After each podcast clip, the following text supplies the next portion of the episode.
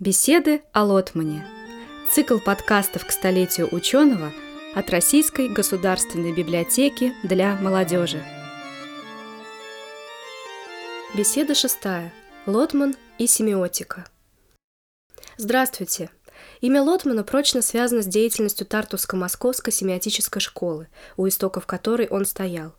И то, что Лотман – семиотик, известно, пожалуй, даже тем, кто вовсе не погружен в эту тему и далек от семиотики – Шестая наша беседа о Юрии Михайловиче Лотмане как раз будет посвящена его семиотическим исследованиям. Заявленная в заголовке тема и объемна, и многомерна, в силу чего сложна для стройного компактного представления. Однако попробуем уяснить хотя бы основные определяющие моменты.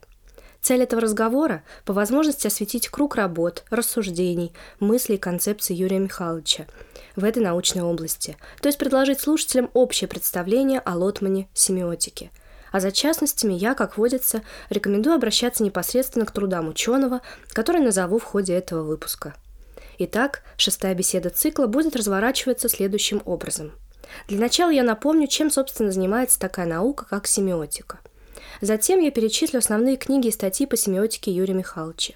А потом мы постараемся разобраться в том, как Лотман понимает культуру и механизмы ее функционирования в русле семиотического подхода – то есть поговорим о лотмановском понятии семиосферы.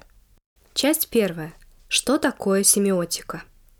Семиотика – это наука о коммуникативных системах и знаках, используемых в процессе общения. Или, если совсем короче, наука о знаковых системах.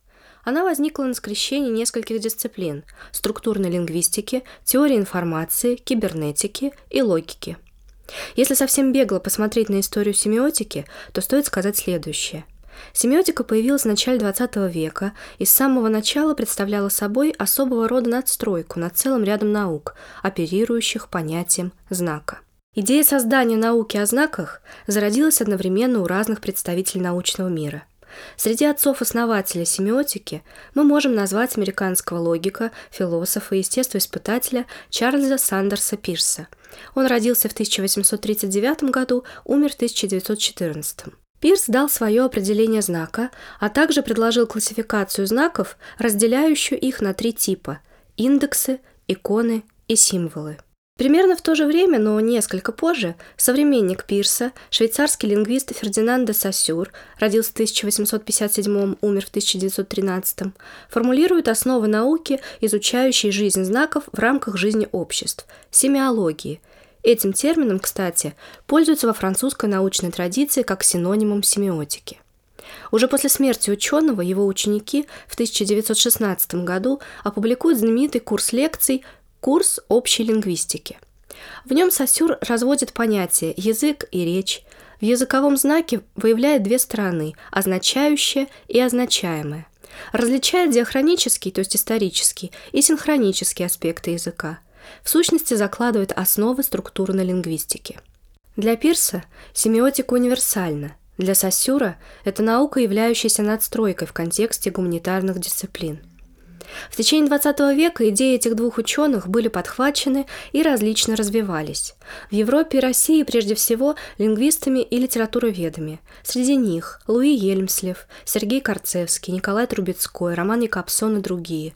И литературоведы Владимир Проб, Юрий Тынянов, Борис Ихенбаум. А сейчас мы немного перепрыгнем из первой трети XX века сразу в период работы Лотмана в Тарту и скажем вот о чем – в Советском Союзе существовали и активно взаимодействовали два главных семиотических центра. В Москве, куда входили Вячеслав Иванов, Владимир Топоров, Владимир Успенский и другие, и в Тарту – Юрий Лотман, Борис Гаспаров. В то же время принято, и не безосновательно, говорить о Московско-Тартусской или Тартуско-Московской школе семиотики, так как исследователи из обоих центров объединяли общие идеи и принципы. Школа объединила московскую лингвистическую и ленинградскую литературоведческую традиции – в 1964 году в Тарту вышел первый сборник трудов по знаковым системам, и в этом же году состоялась первая летняя школа по вторичным знаковым системам, объединившая московских, тартусских ученых, а также исследователей из других городов. Следующие летние школы состоялись в 1966 на нее приехал сам Роман Якобсон, в 1968, 1970, в 1974 она называлась Всесоюзным симпозиумом по вторичным моделирующим системам. И последняя школа состоялась в 1986 году. Поясним прозвучавшее понятие. Что такое вторичная моделирующая система? Первой моделирующей системой является язык – Язык – это первичное, базовое знаковое средство культуры. А вторичные семиотические системы или вторичные языки культуры построены на основе естественного языка, но имеют более сложную структуру. Под вторичными моделирующими системами имеются в виду такие семиотические системы, с помощью которых строятся модели мира или его фрагментов. Они многочисленны и разнообразны. В культуре множество этих вторичных языков. Например – это языки мифологии и религии, философии и науки, права и политики, спорта, рекламы, интернета, ТВ и так далее. Это языки различного рода, характерных для общества церемониалов и обрядов. Множество вторичных моделирующих систем дает искусство, каждый вид которого обладает своим языком. Теперь немного об основных понятиях и структуре семиотической области знания. Семиотика оперирует главным образом понятиями знака и семиозиса. Семиозис трактуется как динамический процесс порождения знака и процесс интерпретации его значения. Это ситуация, в которой нечто функционирует в качестве знака. Семиотика включает три раздела – семантику, синтактику и прагматику. Семантика изучает отношения между означающим и означаемым, то есть знака к своему объекту. Синтактика изучает отношения между знаками. Прагматика исследует отношения между знаком и его пользователями, то есть интерпретаторами. Лотман писал о семиотике. Предмет семиотики – науки о коммуникативных системах и знаках, которыми в процессе общения пользуются люди, и не только люди, но и животные или машины, прост. Что может быть проще и знакомее ситуации «я сказал, ты понял»? А между тем, именно эта ситуация дает обильное основание для научных размышлений. Каков механизм передачи информации? Что обеспечивает надежность ее передачи? В каких случаях можно в ней сомневаться? И что означает понимать? Эти и многие другие вопросы, которые кажутся столь простыми, если ограничиваться узкой сферой бытового опыта, окажутся вполне серьезными, если приглядеться к ним внимательно – Подобными многочисленными вопросами задавался Лотман и дал на них свои ответы. Часть вторая. Труды Лотмана по семиотике. На сегодняшний день существует своего рода свод семиотических работ Лотмана. Это том под названием «Семиосфера», выпущенный в Санкт-Петербурге издательством «Искусство СПБ» в 2000 году – на 700 страницах под одной обложкой собраны ключевые книги, статьи, заметки, тезисы Юрия Михайловича по семиотике. Это прежде всего объемные работы «Культура и взрыв», «Внутри мыслящих миров», а также статьи по типологии культуры и другое. Знакомство с этим томом даст читателю целостное представление о семиотических идеях и построениях Лотмана. В книге раскрывается теория, методология семиотики, структура семиосферы – ключевого понятия, введенного и разработанного Юрием Михайловичем, и ее характерные черты на большом числе иллюстраций. В работах названы признаки семиосферы, семиотические процессы в ней происходящие, описывается явление семиозиса и многое другое.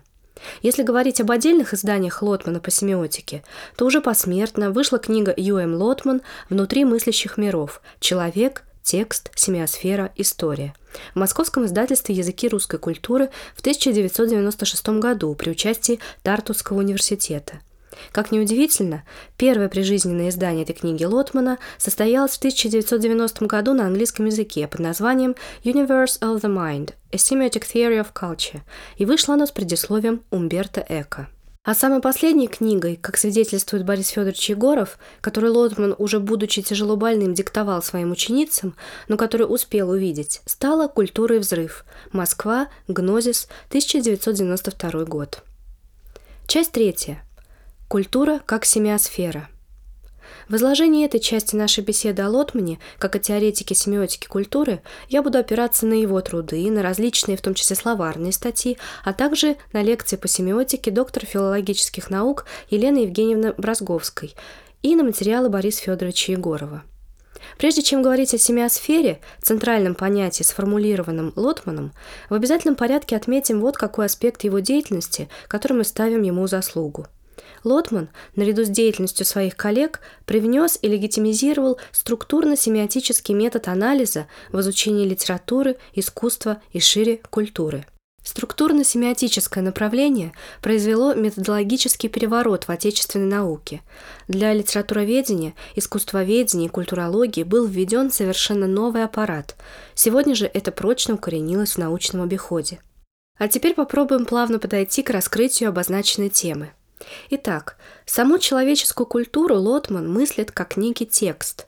Текст, включающий множественность других текстов – Понятие текста, и прежде всего художественного, является ключевой категорией, которой ученые оперируют в своих построениях. Сразу сделаем уточнение, что говоря о текстах и о языках, Лотман понимает их широко. Языки – как различные знаковые системы, и тексты не только как вербальные порождения, в этом смысле музыкальное произведение, кино, картина, спектакль и другое – это тоже тексты, сообщающие воспринимающему определенную информацию – Конечно, в своих построениях Лотман опирается на основоположников теории знака и семиотики Фердинанда де Сосюра, Чарльза Сандерса Пирса, а также на разрабатывавшего теорию коммуникации Романа Якобсона. Но учитывая их опыт, Лотман уточняет и развивает эти идеи дальше – Новаторство Лотмана, исходная его предпосылка к рассмотрению нашего взаимодействия с полем культуры, строится в том числе на понимании под новым углом теории коммуникативного акта, которая была сформулирована Романом Якобсоном. Лотман пишет, Органическая связь между культурой и коммуникацией составляет одну из основ современной культурологии. Следствием этого является перенесение на сферу культуры моделей и терминов, заимствованных из теории коммуникаций – Применение основной модели, разработанной Романом Якобсоном, позволило связать обширный круг проблем языка, искусства и шире культуры с теорией коммуникативных систем. Конец цитаты. И далее Лотман подробно разбирает модель коммуникативного акта, предложенную Якобсоном, и предлагает свое видение. Напомню элементы этой модели. А перед этим скажу также, что ситуация коммуникативного акта в самом упрощенном виде предполагает наличие говорящего или адресанта, так сказать, отправителя, слушающего или же воспринимающего, то есть адресата, и наличие непосредственно самого сообщения. Теперь внимательно посмотрим, на какие слагаемые разбирает коммуникативный акт Роман Осипович Капсон. Кому интересно, эта модель изложена в работе «Лингвистика и поэтика» 1960 года. По Капсону адресант посылает сообщение адресату. Для того, чтобы сообщение могло беспрепятственно выполнять возложенные на него функции, необходимо наличие следующих факторов. Адресант – субъект, отправляющий сообщение, адресат – субъект, получающий сообщение, сообщение, то есть информация, отправляемая адресату, контекст, о котором идет речь. Адресат должен однозначно воспринять этот контекст. Контекст должен либо изначально быть вербальным, либо допускать вербализацию. Код. Код должен быть понятен и адресанту, и адресату, поэтому должен быть абсолютно общим или хотя бы частично общим для кодирующего и декодирующего – Контакт – это канал физической связи или же наличие психологической связи между адресантом и адресатом. Контакт обуславливает возможность установления и поддержания коммуникации между сторонами. Сразу вспоминается игра под названием «Есть контакт». Вот такова модель коммуникации по Икапсону. Перечислю еще раз. Адресант, адресат, сообщение, контекст, код, контакт. В основу же семиотической модели коммуникации Лотмана положены следующие отправные принципы. У говорящего и слушающего не может быть одинаковых кодов, и мы сразу видим ощутимое расхождение с якобсоновской моделью. Лотман утверждает, кавычки открываются, язык – это код плюс история – при полном подобии говорящего и слушающего исчезает потребность в коммуникации вообще, им не о чем будет говорить. Единственное, что остается, это передача команд. То есть для коммуникации изначально требуется неэквивалентность говорящего и слушающего. Кавычки закрываются. Вот уже несколько раз прозвучало слово «код», надо уточнить, что под кодом понимается разновидность используемого языка в коммуникации. По Лотману Несмотря на то, что коды участников коммуникации не тождественны, они образуют некие пересекающиеся множества. Несовпадение кодов коммуникаторов, то есть участников коммуникации, делает возможным постоянное обращение к одному и тому же тексту. В этом случае становится возможным получение нового знания при чтении уже известного текста. По этой причине мы можем не единожды обращаться к одной и той же книге, но каждый раз находить для себя в ней что-то новое. И эта мысль кажется особенно интересной. Лотман усиливает роль воспринимающего, слушателя, адресата сообщения. И если в параллель развивающей свои идеи в этом поле семиотических исследований французские структуралисты во главе с Роланом Бартом предлагают свою знаменитую концепцию смерти автора, утверждая, что автор мертв и читатель становится творцом текста, то Лотман говорит о том, что читатель – это соавтор текста, и это важнейшая мысль. Напомню, что «Смерть автора» — это известнейшее эссе 1967 года французского философа, литературоведа и семиотика Ролана Барта, ставшее ключевым для французского структурализма. В нем Ролан Барт утверждает, что написанное и создатель не имеют отношения друг к другу, а авторские замыслы и его биографию не нужно учитывать при интерпретации произведения. Так как же Лотман видит культуру? Лотман понимает культуру как семиосферу, семиотическое пространство языков и текстов. И это пространство безгранично. Причем важно, что в понимании Лотмана семиосфера – это не сумма языков и текстов, а их метатекстовое взаимодействие. То есть тексты не существуют в некой статике, они как бы интерпретируют друг друга – это не набор, расставленный по историческим полкам. Это структура динамическая, живая. Сам текст по Лотману – это процесс, ведь он живет, когда с ним соприкасаются. Пока книга стоит на полке, это еще не текст, а просто вещь. Текстом она становится, когда книгу берут в руки, открывают и начинают читать. Главный механизм, действующий в семиосфере, это перевод – причем перевод не только межязыковой, то есть языка на язык, но и внутриязыковой перевод. Интерпретация с языка общего на язык собственного понимания. То есть в рамках одного языка с помощью разных его знаков. Любой коммуникативный акт – это всегда есть перевод – Лотман говорит и о межсемиотическом переводе, то есть об интерпретации вербальных, словесных, знаков посредством знаков других знаковых систем, например, средствами кино, музыки, живописи Позволю процитировать себе фрагмент статьи Капсона о лингвистических аспектах перевода, к чьей терминологии и классификации переводов прибегает Лотман. Кавычки открываются. Мы различаем три способа интерпретации вербального знака. Он может быть переведен в другие знаки того же языка, на другой язык или же в другую невербальную систему символов. Этим трем видам перевода можно дать следующие названия. Первый – внутриязыковой перевод или – Переименование. Интерпретация вербальных знаков с помощью других знаков того же языка. Второй. Межязыковой перевод или, собственно, перевод. Интерпретация вербальных знаков посредством какого-либо другого языка. И третий – межсемиотический перевод или трансмутация. Интерпретация вербальных знаков посредством невербальных знаковых систем. Кавычки закрываются. Надо подчеркнуть, что по Лотману перевод – это ключевой механизм не только культуры, но и сознания человека. Вообще, всю модель семиосферы Юрий Михайлович проецирует на человеческую память и сознание. Семиосфера культуры – это условие для формирования семиосферы индивида. Семиосфера по Лотману неоднородна и полилингвальна. Ну, это вытекает из вышесказанного, ведь она включает в себя самые разные языки культуры – еще структура семиосферы асимметрична. Вот что об этом пишет Лотман. Цитата. Это асимметричность выражается в системе направленных токов внутренних переводов, которыми пронизана вся толща семиосферы. Перевод есть основной механизм сознания.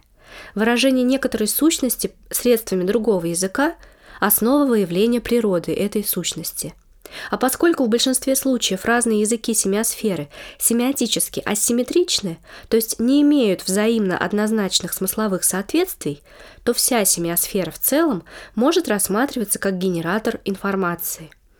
Асимметрия проявляется в соотношении центр семиосферы и ее периферия. Центр семиосферы образуют наиболее развитые и структурно организованные языки – в первую очередь, это естественный язык данной культуры – можно сказать, что если ни один язык, в том числе и естественный, не может работать, не будучи погружен в семиосферу, то никакая семиосфера, как отмечал еще Эмиль Бенвенист, не может существовать без естественного языка как организующего стержня. Конец цитаты.